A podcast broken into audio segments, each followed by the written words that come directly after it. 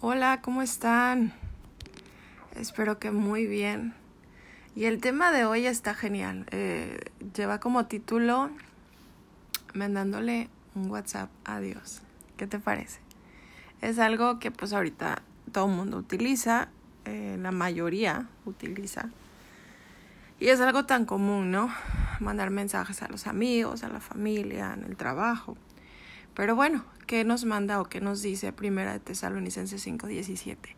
Nos dice que oremos en todo momento, no nos dice de vez en cuando o cuando tú quieras o cuando tengas la necesidad, dice en todo momento. Y sabemos que a lo largo de la Biblia y de la historia, em, el común denominador de, las, de los grandes personajes de Dios ha sido la oración. Entendieron que si lo ponemos como en lo actual, pues era el WhatsApp de Dios, ¿sí? Eh, e, ellos están conscientes de que así como les era imposible vivir físicamente sin respirar, pues tampoco podían vivir espiritualmente sin orar.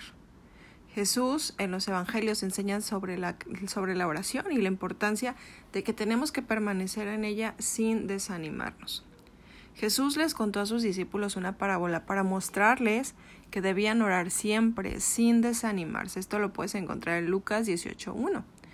Sabía que el, esa plática, el dialogar, el poder tener esa intimidad con su Padre de una manera constante era lo mejor que podían hacer porque podían descansar en la voluntad de Dios para su vida.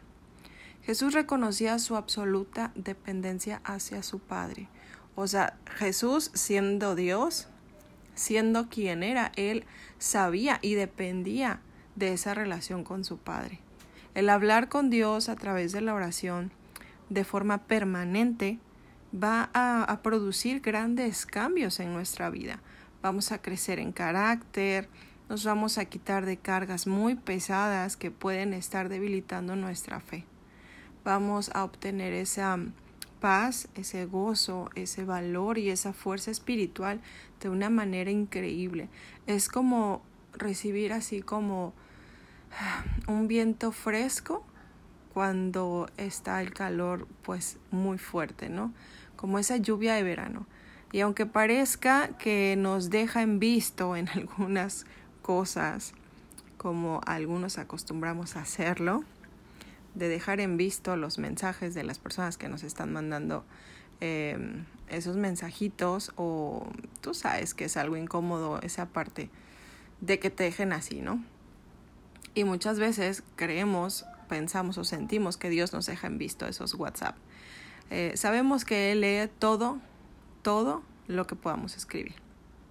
Es probable que en algunas respuestas demoren, muy probable, o sabes que a lo mejor esas respuestas nunca lleguen, pero debemos entender que siempre tendremos buenas razones y no debemos confundirlas con un abandono de, nuestra, de nuestro Padre. No porque no obtengamos una respuesta de Dios en el momento que nosotros queremos, vamos a creer que Él nos ha abandonado. Después de todo, Dios es nuestro papá y sabe qué es lo mejor para nuestra vida, en qué momento y en qué tiempo.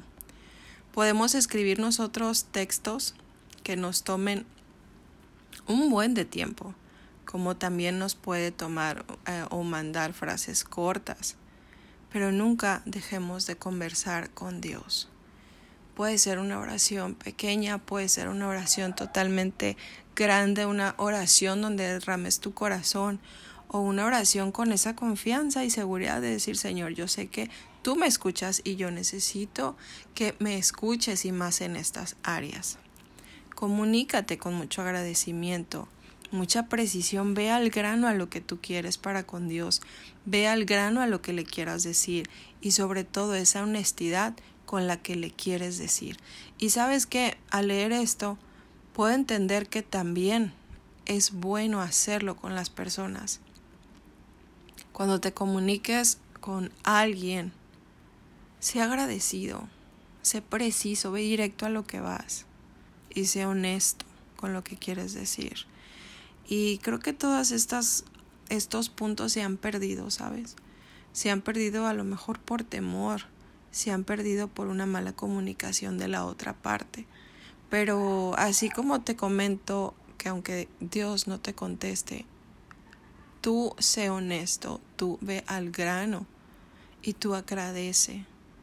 ¿Sí? Y sobre todo, de verdad presta atención cuando Dios te escribe, cuando Dios te habla, cuando lees su palabra, para que entendamos el mensaje que está queriendo transmitirnos. La constante comunicación con Dios es un indicador que tu relación con Él está viva y que también es un medio para que podamos permanecer fiel y en santidad todos los días de nuestra vida. Así que deseo de todo corazón que la gracia del Señor Jesucristo, su amor y, su, y su comunión con el Espíritu Santo estén contigo. ¿Qué te parece si oramos? Padre, te doy gracias por tu deseo de estar en comunicación en todo momento y en todo tiempo conmigo. Espíritu Santo, ayúdame a estar conectada todos los días de una manera que siempre pueda tener presente tus propósitos para mi vida. En el nombre de Jesús te lo pido, Señor, y te doy gracias. Amén y amén. Efesios 6, 18 dice, oren en el Espíritu en todo momento y en toda ocasión Manténganse alerta y sean persistentes en sus oraciones por todos los creyentes en todas partes. Primera de Timoteo 2, 8 dice, deseo que en cada lugar de adoración los hombres oren con manos santas, levantadas a Dios y libres de enojo y controversia. Aquí la invitación es que antes de orar, esta es invitación de decir, Señor, me siento enojada por esta situación, me siento enojado por esto con esta persona, con otra persona. Ayúdame a perdonar y, te entrego mi enojo en ese momento. Eh, ¿Por qué? Porque quiero tener una comunicación limpia contigo, una comunicación directa contigo. Ayúdame a perdonar. Y despójate en ese momento de ese enojo, de esa falta de perdón. Entrégasela a Dios. Sé que no es de la noche a la mañana pero Dios es tan hermoso, es tan bueno, es tan lindo que esa falta de perdón o eh, esa necesidad de perdonar, Dios va a ir limpiando tu corazón, pero tienes que ponerla en sus manos, tienes que entregarla y decirle, Señor, aquí está. Sí, te mando un gran abrazo. Este es em, el quinto día y seguiremos con este, con este devocional de un nuevo comienzo. Dios te bendiga.